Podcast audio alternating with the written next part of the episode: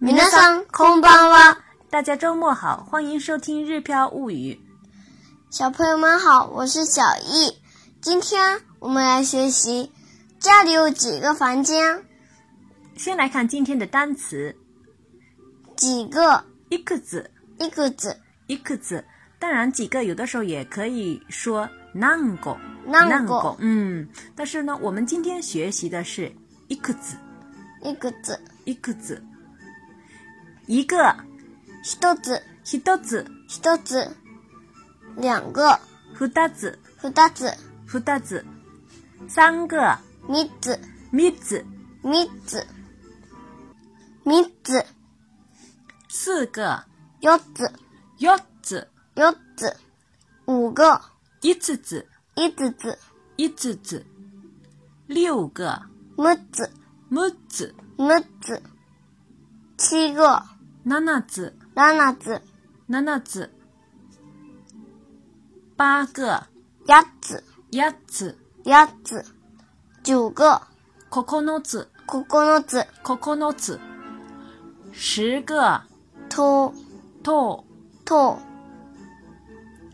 木地板、フローリング。フローリング、フローリング。畳、畳。畳、畳。个。ずつ、ずつ。ずつ、富士。富士、富士。富士。这里的富士呢，是指苹果的富士苹果，这是指苹果的品种。王林、王林。欧林，王林。这也是苹果的一种，表面上面是黄色的，咬起来的时候，吃起来的时候，嗯，果肉比较松软，比较适合小孩子或者老人吃。但是呢，富士呢，咬起来就比较脆一点儿，表面一般是红色的。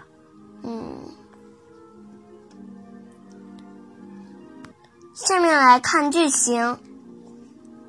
家里有几个房间？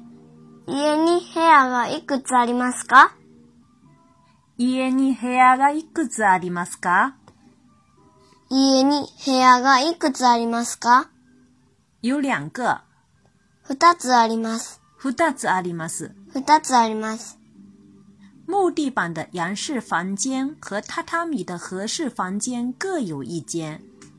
フローリングの洋室と畳の和室が一つずつあります。フローリングの洋室と畳の和室が一つずつあります。フローリングの洋室と畳の和室が一つずつあります。这一句呢，大家在跟读的时候可能会觉得比较难，但是呢，大家可以这样子分开来记。首先记木地板的洋式房间 （flooring 的洋室），这是铺木地板的洋式洋式房间，两个名词中间用一个 “no” 来连接 （flooring の洋室フローリングの洋室。 ）（flooring の洋室）。然后呢，再来接下来再来记榻榻米的合适房间。榻榻米呢是畳、榻榻米，畳、对，合适房间是和室、和室，和室、对。然后呢，榻榻米的合适房间那就是畳の和室、榻榻米的和室，畳の和室。嗯。然后呢，木地板的合适房间和榻榻米的合适房间连起来就是フローリングの洋室と畳の和室。嗯，对了，フローリングの洋室と畳の和室连起来就可以了。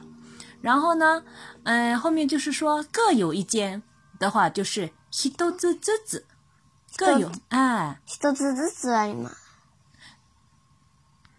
形容房间的时候呢，量词其实是可以讲 hidoma hidoma，写成汉字的话是一加上一间两间的间，一间的意思。那么其实讲 hidozu hudazu 也是可以的。嗯，各有一个的话是 hidozu 之子，有的话就是 arimas hidozu 之子 arimas。所以整句连起来就是フローリングの洋室と畳の和室が一つずつあります。看过去是比较长一点，但是呢，大家可以把它分解开来来练习。フローリングの洋室と畳の和室が一つずつあります。接下来我们把句型呢连起来对话一遍。